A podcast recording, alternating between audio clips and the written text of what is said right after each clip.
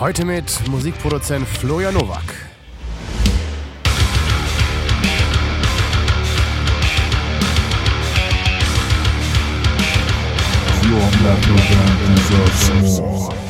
Wenn du jetzt als Bandmember einmal oder alle zwei Jahre eine Platte machst, dann, dann sind das zwölf Songs, an denen du deine, deine, deine Erfahrungen ausrichten kannst. Wenn jemand das äh, jede Woche macht und viele hundert Songs vielleicht in einem Jahr irgendwie verarztet, dann, dann sieht man eine ganze Menge und man erlangt eine andere Expertise.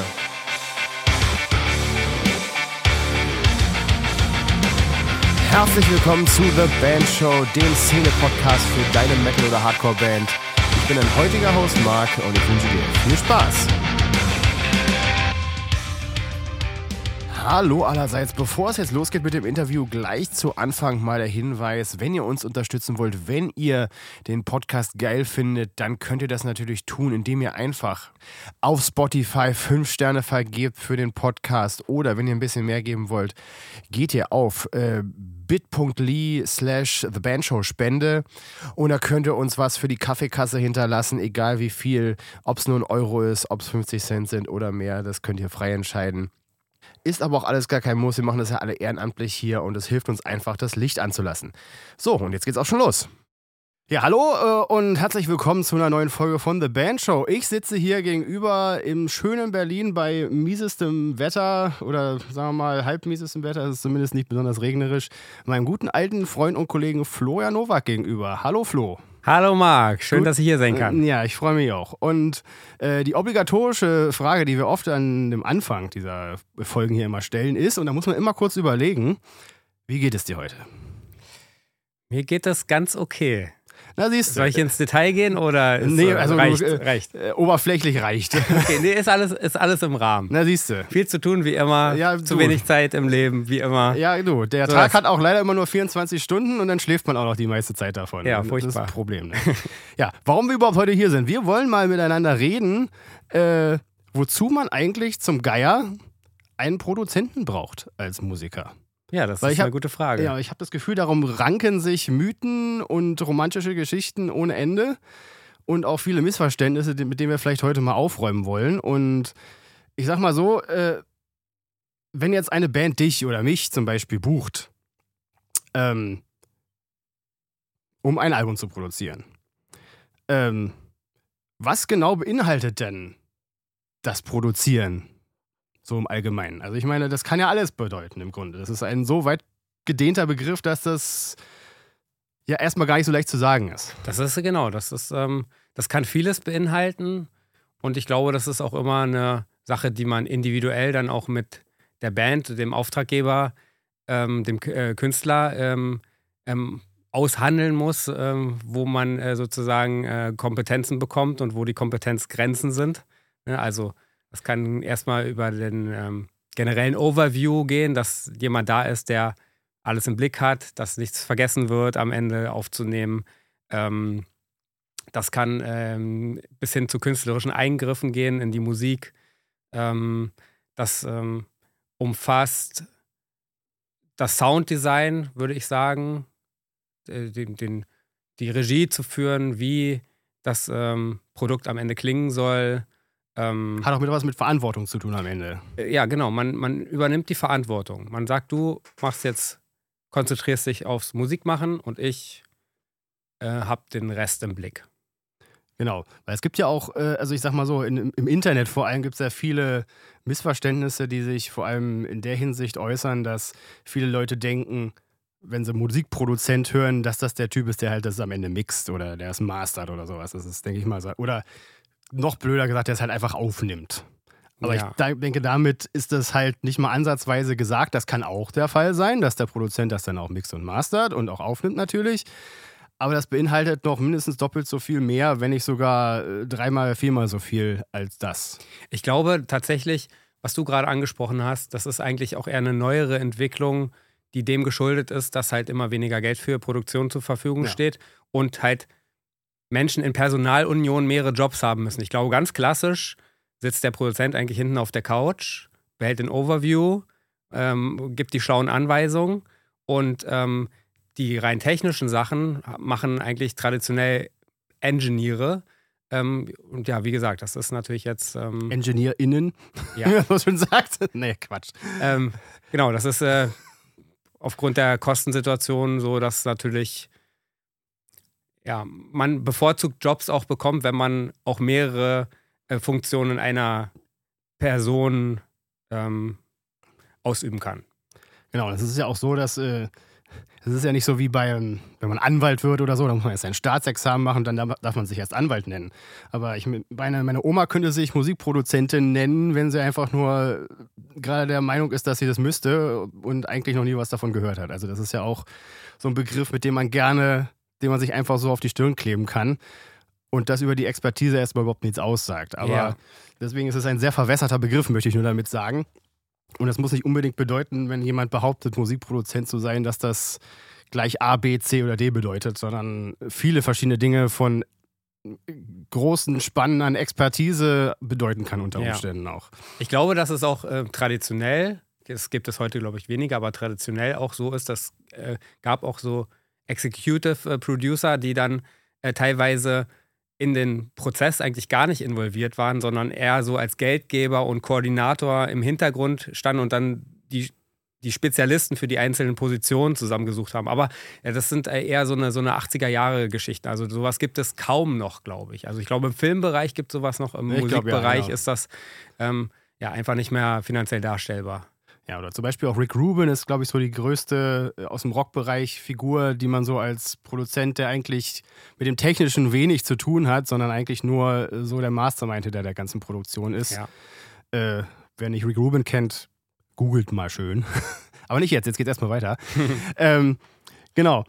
Und äh, vielleicht nochmal als kleinen Zwischeneinwurf, woher wir uns überhaupt kennen, nachdem wir jetzt so ein bisschen das Grundsätzliche geklärt haben. Also wir kennen uns ja im, Prinzip schon seit, puh, es sind jetzt bestimmt 15 Jahre. Ist schon ein bisschen, äh, ein bisschen furchtbar, wenn man sich mal überlegt, wie lange wir uns eigentlich schon kennen. Also 2006, 2007. muss Ja, es 2007 muss es gewesen Ja. sein, genau. Und äh, ich meine, wir haben ja schon äh, bestimmt mit hunderten Bands zusammengearbeitet, zusammen getrennt, wie auch immer. Und äh, woher kennt man dich normalerweise? Was sind so die paar größten Produktionen, vor denen man vielleicht schon mal, also die aus deinem Hause gekommen sind? Ja, also ich mache das jetzt ja auch schon seit über 20 Jahren eigentlich, muss man so hart sagen. ähm, Ach, ja, und, furchtbar, wie alt man wird. ja, es ist einfach zu Unfassbar, ja. Wir haben uns gerade darüber äh, unterhalten, dass die Augen immer schlechter werden. Ja, du, ich habe auch schon mittlerweile eine Brille. Es, Ja, ich es drück wird mich nicht, noch. Es wird einfach auch nicht besser. Es fällt auseinander. Nee, äh, ja, ich mache es seit über 20 Jahren und habe äh, mit hunderten Künstlern gearbeitet und äh, ja, die größten, die man so vielleicht kennen könnte, Jennifer Rostock, Emil Bulls, Itchy, Montreal, das sind so Künstler, die ähm, alle so ein sehr professionelles Niveau äh, erreicht haben. Äh, so und aber natürlich auch viele äh, semi-professionelle Bands, ähm, Bands, die so an der Schwelle zur Professionalität waren. Genau, aber schon, schon viel. Genau, da sprichst du genau in dem Kontext gerade ein wichtiges Thema an, nämlich äh, denkst du, dass es für die, also für die Frage für, eine, für einen Künstler oder für eine Band äh, relevant ist oder wie relevant es ist, welche Ziele diese Band hat, ob sie einen Produzenten brauchen? Ja, es ist, ähm, es ist immer eine individuelle Frage. Ne? Also, ähm, wenn es jemanden in der Band gibt, der in der Lage ist, diesen Overview zu haben, ähm, den nötigen Abstand auch zur eigenen, zum eigenen Schaffen zu gewinnen. Auch das, ein guter Punkt, ja. das ist, das ist, ist, ist es möglich auf jeden Fall, aber es ist schwer. Ähm, dann braucht man natürlich keinen Produzenten. Aber ähm, wenn man da sozusagen auf Nummer sicher gehen möchte oder sich vielleicht auch einfach entspannen möchte oder einfach nur auf die Musik konzentrieren ähm, möchte, dann ist es immer sinnvoll, ähm, sich für Spezialaufgaben auch Spezialisten äh, zu holen, die, ähm, den, die mit ihrer Erfahrung den Aufgaben gewachsen sind. Ich sag mal so, äh, banales Beispiel, äh, ähm, natürlich kann man als Band auch äh, selber den Bus fahren, ähm, wenn man einen Führerschein hat und ähm, sich das zutraut, äh, über Nacht zu fahren und äh, am nächsten Tag sich auf die Bühne zu stellen. Aber es ist vielleicht manchmal ähm, entweder äh, nicht sinnvoll oder vielleicht auch gefährlich und man riskiert eine ganze Menge und so muss man das natürlich auch sehen. Und wenn man jetzt, ähm, ja, wenn man irgendwie für seine Karriere auch einen gewissen Zeitplan hat, dann kostet natürlich jeder Fehler, den man macht, auch am Ende Zeit. Und das sind verpasste Chancen. Deswegen bin ich äh, ein Freund davon, generell für sämtliche Aufgaben, die es gibt. Das geht nicht nur um Produzenten, es geht auch um alle anderen äh, Geschichten, die es äh, in, in, in, dem Bereich gibt, äh, sich von Anfang an halt Profis äh, mit an Bord zu holen, sodass man halt in gewissen Dingen äh, nichts dem Zufall überlässt. Also das würde ich jedem raten, um halt irgendwie auch schneller mit seiner Karriere zu, äh, voranzukommen. Da hast du gleich meinen halben Fragenkatalog so ein bisschen angerissen und vorweggenommen, aber Ach, das, ist, ist, völlig in Ordnung. Genau, das Erste, was du gerade gesagt hast, der Mental Load, der auf, sagen wir mal, meistens dem Bandchef irgendwie so lastet, der ist äh, oft sehr, sehr, sehr, sehr groß. Also ich kann mich da noch an so eine Situation erinnern, wo hier so ein paar junge äh, Musiker, zu dritt waren sie, hier bei uns waren und die hatten sogar noch einen sogar noch einen externen Produzenten. Also es war, die hatten es irgendwie dabei oder der war nur manchmal da und äh, der, der Sänger, Gitarrist und äh, Songschreiber sozusagen, der, der, der kam halt hier an und meinte noch, ja, die Songs, die schreibe ich so, also von Texten her, die schreibe ich hier noch schnell so am Abend äh, zwischen den Aufnahmesessions fertig und äh, neben allem anderen, was er noch machen musste, sozusagen. Und äh, das hat natürlich hinten und vorne nicht funktioniert und dementsprechend hat sich das alles auch noch mehr verzögert. Ich weiß nicht, ob du dich daran erinnerst, aber allein schon zu kommen und nur die Musik aufzunehmen, ist im Prinzip schon voller Arbeitstag und dann auch noch wichtige Entscheidungen zu treffen in dem Umfang ist oft äh, meistens zu viel für eine einzelne Person. Absolut. Also da hast du, einen, äh, hast einen guten Punkt. Und was, ähm, ähm, was man ja auch immer nicht außer Acht lassen darf, ist ja auch die Erfahrung. Ne? Das klingt jetzt blöd, aber wenn man jetzt 200 Mal dasselbe oder was ähnliches gemacht hat, dann, dann gewinnt man dabei einen Erfahrungsschatz und man lernt Dinge kennen, die funktionieren und man lernt Dinge kennen, die nicht funktionieren. Wenn du jetzt als Bandmember einmal oder alle zwei Jahre eine Platte machst, dann dann sind das zwölf Songs, an denen du deine, deine, deine Erfahrungen ausrichten kannst. Wenn jemand das äh, jede Woche macht und viele hundert Songs vielleicht in einem Jahr irgendwie verarztet, dann, dann sieht man eine ganze Menge und man bekommt, man erlangt eine andere Expertise. Das, davon bin ich überzeugt. Und auch eine gewisse Routine natürlich, was so die Geschwindigkeit anbelangt. Also, ich meine, das beste Beispiel ist es meistens, wenn Bands alleine losziehen, um ihr Album aufzunehmen, beziehungsweise sich das alles selber aufladen, dass es halt gigantische Zeit braucht, bis irgendetwas vorangeht. Also oft, ich meine, allein schon deswegen, weil die meisten Musiker nicht sofort davon leben können, sondern irgendeinen anderen Job haben. Also da geht es ja schon mal los. Und dann wird halt immer nur am Wochenende ein bisschen gebastelt und immer mehr gebastelt und so weiter. Und dann zieht sich das halt über, keine Ahnung, vielleicht sogar Jahre am Ende, bis das Album mal fertig ist. Und äh, die Zeit kann man halt auch einfach verkürzen. Und am Ende ist es halt natürlich auch eine Geldfrage, logischerweise. Also äh, die wenigsten werden vielleicht umsonst arbeiten. Äh, und ich denke, wenn man jemanden Professionelles möchte, sollte man den auf jeden Fall dafür bezahlen. Und äh, das bleibt nicht aus, das muss man. Also kein, man halt kein Profi wird sagen, dass er seine Dienstleistungen genau. for free zur Verfügung stellt. Genau. Äh, worauf wollte ich hinaus? Äh, genau. Ähm, genau, Zeitfaktor.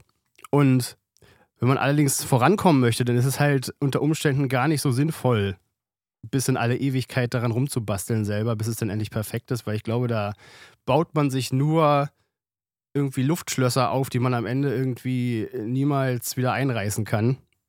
Oder die der Realität am Ende nicht gerecht werden, weil man sich dann auch irgendwann so sehr in dieses Material verliebt, was man da selber zusammengeschraubt hat, dass, dass das auch äh, ganz schlimm enden kann. Also ja, oder man verfummelt sich, das habe ich auch schon oft erlebt. Und tatsächlich ja. mit diesen DIY-Productions, ähm, da habe ich eigentlich bis jetzt echt wenig oder vielleicht auch noch gar nichts bekommen, wo ich jetzt sagen würde, okay, das ist jetzt eine fehlerfreie, tadellose Produktion. Also meistens, wenn man dann irgendwann dann als Mischer zum Beispiel dann mit dem Finalisieren des Materials dann beauftragt äh, wird, also spätestens dann ähm, sieht man dann eigentlich die ganzen Unzulänglichkeiten und davon sind gerade bei DIY Productions meistens einige vorhanden und ähm, die Arbeit, das dann teilweise wieder zu korrigieren, das ist, ähm, das ist ähm, viel mehr Arbeit, als hätte man es kurz mal von einem Profi vernünftig gemacht.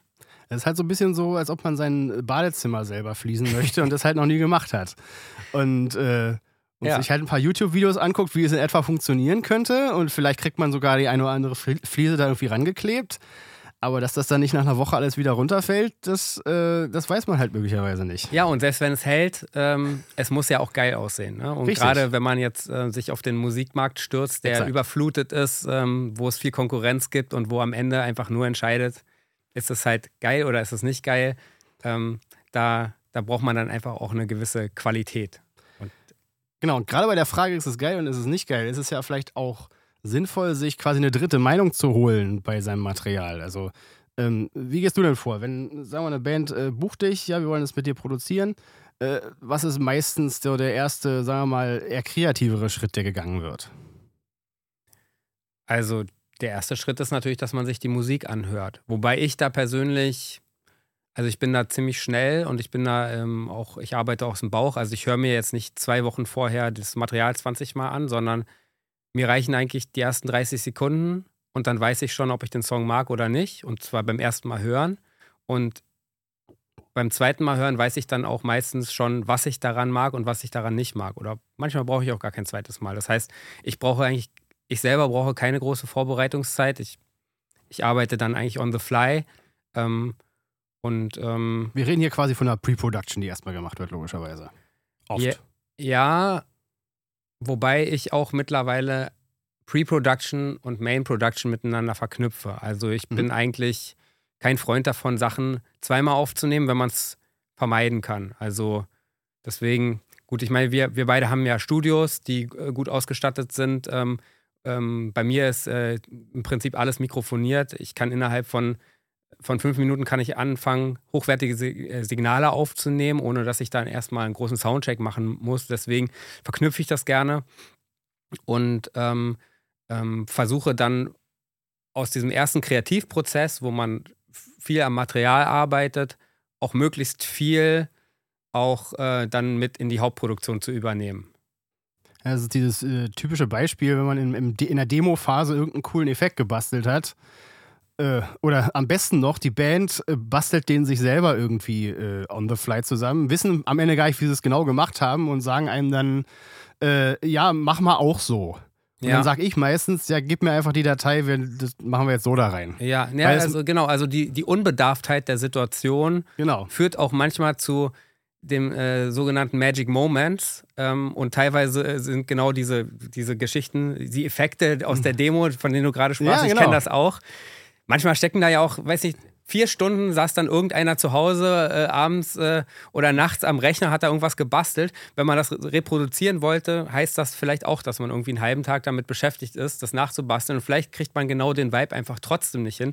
Deswegen sind manchmal genau diese Magic Moments außer ähm, Vorproduktion oder außer Demophase total sinnvoll zu konservieren.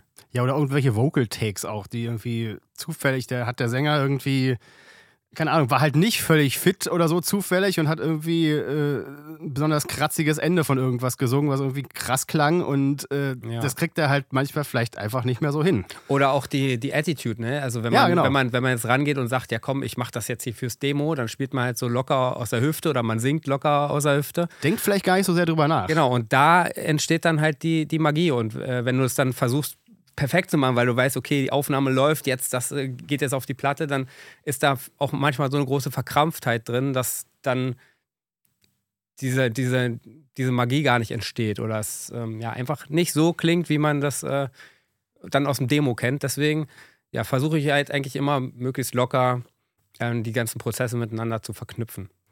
Denkst du, Bands und Musiker sollten früh lernen, sich auf die Meinung anderer, dem sie zumindest Vertrauen haben, äh, zu hören? Absolut. Ja. Also absolut. Also ich selber bin ja auch aktiver Musiker und ich weiß ganz genau, was ich kann und ich weiß ganz genau, wo es Leute gibt, die Sachen besser können. Und wenn ich weiß, da gibt es jemand, der kann eine Sache besser, dann rufe ich den an. So, also warum sollte ich das selber machen wollen? Ein kurzer Einwurf an dieser Stelle. Ihr kennt das ja sicher. Ihr sammelt gerade Ideen für neue Riffs, Hooklines oder generell für Songs, aber habt einfach gerade überhaupt keinen Bock, jetzt auch noch Schlagzeugnoten in eure DAW reinzuklicken. Und da sind fertige MIDI-Grooves natürlich total praktisch. Und davon habe ich 300 für euch gratis auf meiner Website hinterlegt. Sind alle humanized, funktionieren mit nahezu jedem Drum-Sampler, sei es Superior Drummer, Get Good Drums, Addictive Drums oder was ihr sonst noch irgendwie finden könnt. Und sind natürlich frei editierbar, weil ist ja MIDI. Und ihr findet mit den Dingern natürlich auch nicht nur super schnell realistisch klingende Drum-Patterns zu euren Ideen, sondern ihr könnt natürlich auch einfach nur dazu jammen und euch so neue Riffs und Songideen ausdenken. Unter bit.ly slash MIDI300 in einem Wort könnt ihr euch das Bundle runterladen. Das ist bit.ly slash MIDI300 in einem Wort. Ich stelle den Link auch nochmal in die Show Notes und jetzt geht's weiter mit dem Interview. Genau, und das ist halt auch nicht nur beschränkt auf Dinge wie, wie nehme ich was auf, sondern auch, äh, wie ist der Song strukturiert. Zum Beispiel, wenn man hört, ja, hier, wenn jetzt dreimal der Refrain am Ende exakt nochmal wiederholt wird, ist das halt einfach schweinelangweilig, da müssen wir was machen. Dann äh, macht man als Produzent natürlich den Mund auf und sagt, ey, das müssen wir da rauskürzen, weil sonst wird der Song nicht den Effekt haben, den ihr haben wollt. Ja. Und äh, den Abstand zu haben, den das ist ziemlich schwierig, wenn man in der Band ist, wahrscheinlich oft. Beziehungsweise manche Leute haben den natürlich und äh, Respekt, dass das geht. Ich meine, du und ich haben auch unsere eigene, eigenen Bands äh, jahrelang produziert und hatten da wahrscheinlich auch unseren Struggle mit hin und wieder. Ey, voll, äh, wenn ich da kurz einhaken Ja, darf. natürlich. Also tatsächlich habe ich in diesen, in diesen ähm, Selbstproduktionen habe ich, habe ich eine ganze Menge gelernt und zwar vor allem, was man nicht machen darf. Also ich habe sozusagen selber als Produzent in den Situationen, wo ich mich selber produziert habe, die meisten Fehler gemacht. Also Fehler, die mir dann mit anderen Leuten nicht passiert sind.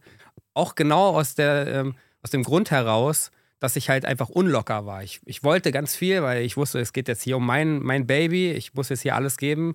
Das, ich habe mich verfummelt in irgendwelchen Sachen. Ich habe zwei Wochen an irgendeinem Song ge gemischt oder Sachen aufgenommen und immer und immer wieder. Und am Ende ist es halt dann einfach nicht, nicht cool geworden trotzdem. Und oft hatte ich Situationen mit Bands, wo ich dann einfach wirklich auch locker aus der Hüfte, ganz nüchtern, ähm, außenstehend äh, dann Entscheidungen getroffen habe und das dann wirklich innerhalb von kurzer Zeit sowas von auf dem Punkt war. Und genau diese, diese Nüchternheit, das ist auch wirklich ganz wichtig. Und dafür braucht man auch jemanden, der dann emotional auch erstmal äh, da nicht befangen ist. Genau, und das ist ja auch so, äh, man hört ja so einen Song, wenn man den schreibt, 20, 30 Mal. Wenn nicht sogar hunderte Male, wer weiß. Und dann hört man ihn noch hunderte Male, wenn man ihn aufnimmt. Dann hört man ihn noch hunderte Male, vielleicht sogar, wenn man ihn mixt. Und äh, wenn man so die ersten 200 irgendwie wegkürzen kann, das kann ja auch durchaus zum Vorteil sein am Ende. Wenn man sich halt äh, das eigene Material eben nicht tot hört. Was mir auch schon passiert ist, äh, mehrere Male. Und ich hinterher so dachte, alter Schwede, so das, also gerade so das Zeug vom, vom Anfang, äh, wie, ich, wie ich angefangen habe, das kann ich mir heute gar nicht mehr anhören. Teilweise. Ja, voll. Also das ist. Äh, uh. Obwohl Ja. andere das vielleicht ganz, ganz total super finden und ich mir aber sag- ich höre halt mittlerweile alles, was ich gerne anders gemacht hätte, äh, damals, wenn ich da halt nicht so verkopft gewesen wäre. Aber tja, so ist es irgendwie ein Zeitdokument. Ja, und vor allem, man verfummelt sich auch teilweise so in Details, die einem dann persönlich wichtig sind Genau. und verliert aber auch wieder den Overview. Ja, dem, so der, der, der normale Hörer hört halt diese Details, an denen man sich oft festpuppelt, halt fast überhaupt nicht. Und dann aber die großen Sachen, Ja. die sofort jeder hört, die hast du dann aus dem Auge verloren, weil du dich an Details festgefummelt hast. Also das, da habe ich auch schon wirklich viele Erfahrungen mitgemacht, auch wie gesagt, gerade bei eigenen Produktionen. Ähm, ja, deswegen macht es Sinn, manchmal sich äh, Leute von außen reinzuholen, die da erstmal nüchtern drauf gucken. Und was du auch gerade gesagt hast, ähm, mit diesem Tothören, das ist auch etwas, was ich versuche auch aktiv zu vermeiden. Ähm, klar, Bands sind manchmal, gucken mich dann komisch an, wenn sie mich fragen, na, hast du dir unsere Sachen angehört? Und ich sage, ja, ich habe da einmal kurz reingehört, aber das gehört auch zu meinem Arbeitsprozess dazu, dass ich eben mir die Sachen vorher nicht hundertmal anhöre, um wirklich mir diese Unbefangenheit ähm, so lange zu bewahren, wie es geht. Ja, das ist ganz wichtig. Genau. Und äh, es gibt ja noch andere Aspekte. Ähm, zum Beispiel, äh, sagen wir mal, Personalprobleme in der Band würde ich jetzt mal als äh, übergriffigen Begriff nennen. Äh, zum Beispiel, bestes Beispiel, Band kommt ins Studio, aber ah, der Drummer hat sich irgendwie einen Tag vorher das Schlüsselbein gebrochen. Da kann natürlich auch ein Produzent behilflich sein. Du meinst, äh, in, indem man äh, dann für äh, ja, Studiomusiker äh, sorgt. Zum ähm, Beispiel. Ja, genau. Also klar. sowas. Oder, Manchmal äh, muss man das auch machen, obwohl der Schlagzeuger gesund ist. ist Nein. nee, Niemals. Klar. Also auch natürlich auch ja. diese, diese unangenehm, also das mit dem Schlüsselbein, das ist jetzt, habe ich äh, selber, glaube ich, nicht erlebt, aber. Ja, ich gerade letzte Woche. Deswegen. Ah, okay, okay.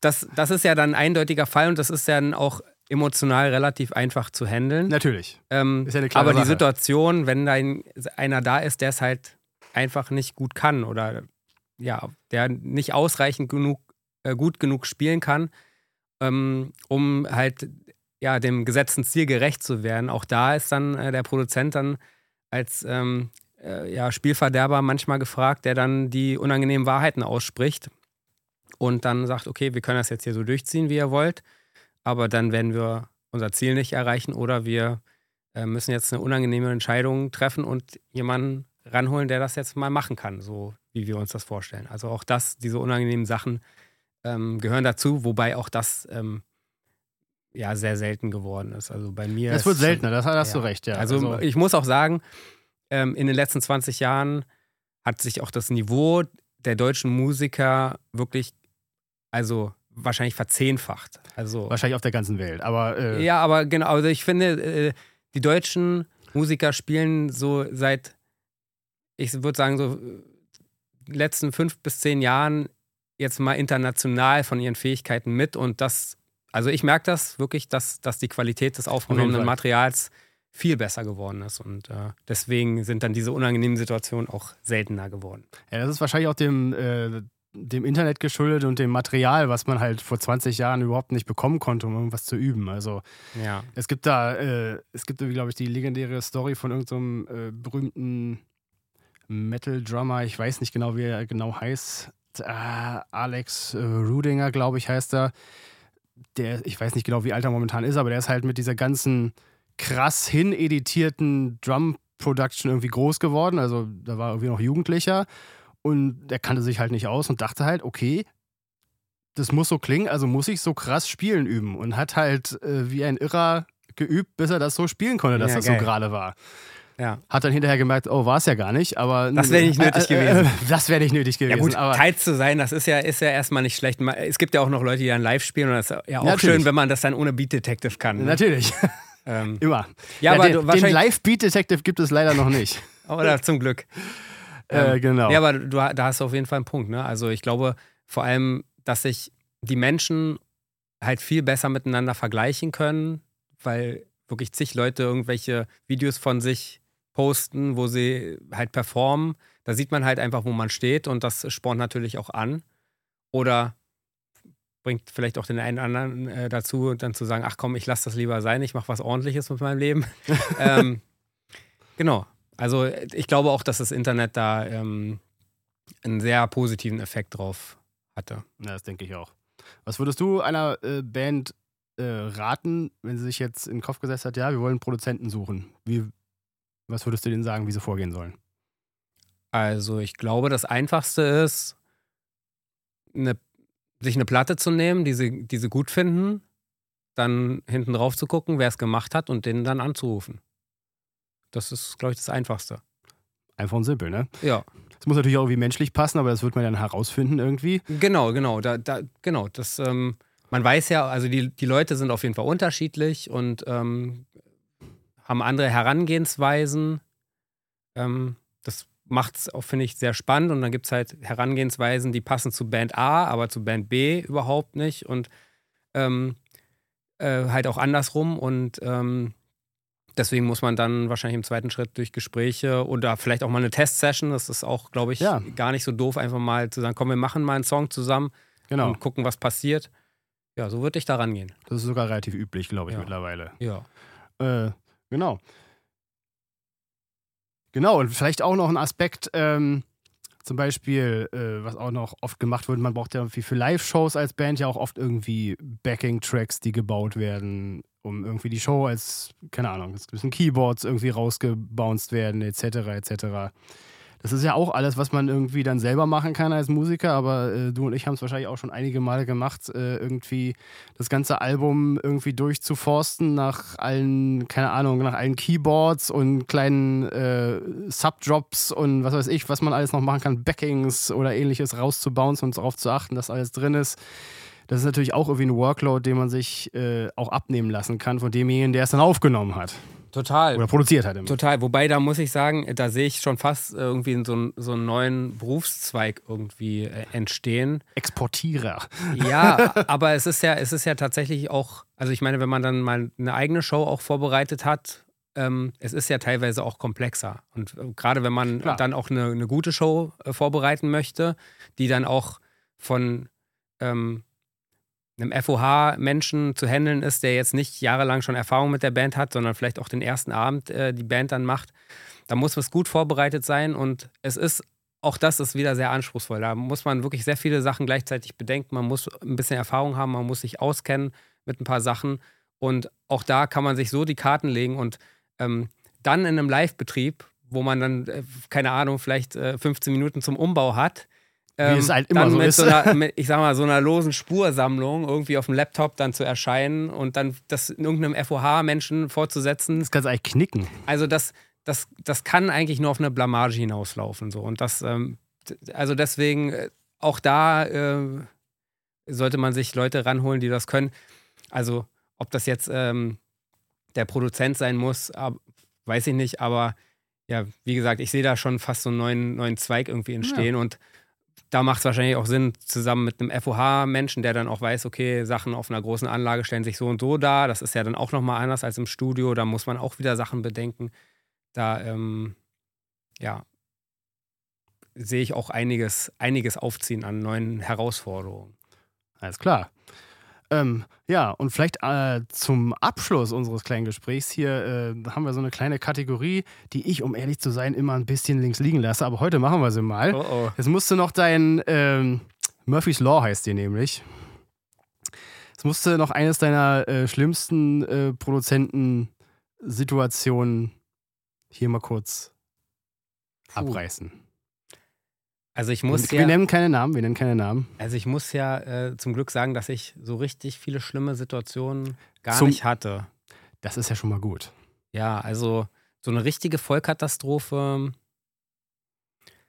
hatte ich, hatte ich eigentlich noch nicht. Also klar, ich habe mich schon mal, ich habe mich schon mal mit Künstlern angeschrien, aufgrund verschiedenster Meinungsverschiedenheiten.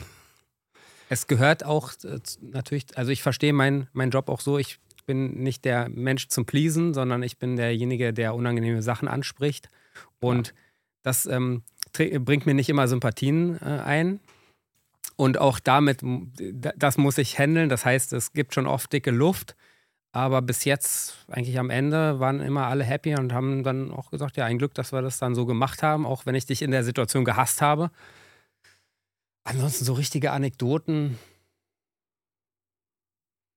Hier kann ich eigentlich. Richtige Katastrophen habe ich eigentlich zum Glück noch nicht erlebt. Na gut, fair enough. Muss ja auch nicht immer alles ganz furchtbar laufen. Ähm, gut, äh, vielleicht auch am Ende, wie kann man dich denn überhaupt finden, wenn jetzt die Leute sagen, ey, der Flo, den finde ich interessant, mit dem möchte ich vielleicht mal zusammenarbeiten? Ähm, ja, ähm, ich überlege, wo findet man meine Telefonnummer? Findet man gar nicht. Also ich habe eine Internetseite. Ist besser. ich glaube, die heißt flonovak.com. Ich bin wirklich so schlecht in sowas. Ne? Wir also, recherchieren das nochmal. Ich packe das in die Shownotes. Äh, das kriegen wir schon hin. Auf jeden Fall bist du Daily Hero Recordings auf Instagram. Ich, genau, ich bin Daily Hero Recordings. Es, man erreicht mich über dailyhero.de auch. Ne? Ja, das ist auch mein Foto irgendwo noch im ja, genau. Genau. Ja, ich bin äh, leider schlecht in sowas. Ich ähm, ähm, irgendwie rufen mich Leute trotzdem an und deswegen, solange das so ist, äh, ähm, muss ich an meiner Erreichbarkeit nichts, nichts optimieren. naja, äh, genau, warum eigentlich nicht? Ja, super, Flo. Äh, erstmal vielen Dank und äh, ich danke dir. es war ein schönes Gespräch. Voll. Und äh, wenn mich jetzt vielleicht ganz viele Fragen erreichen aufgrund dieser Folge, dann machen wir das einfach nochmal und klären die dann einfach zusammen. Oh ja, geil. Ja, na, siehst du. Äh, ja, dann auf bald. Tschüss. Tschüss.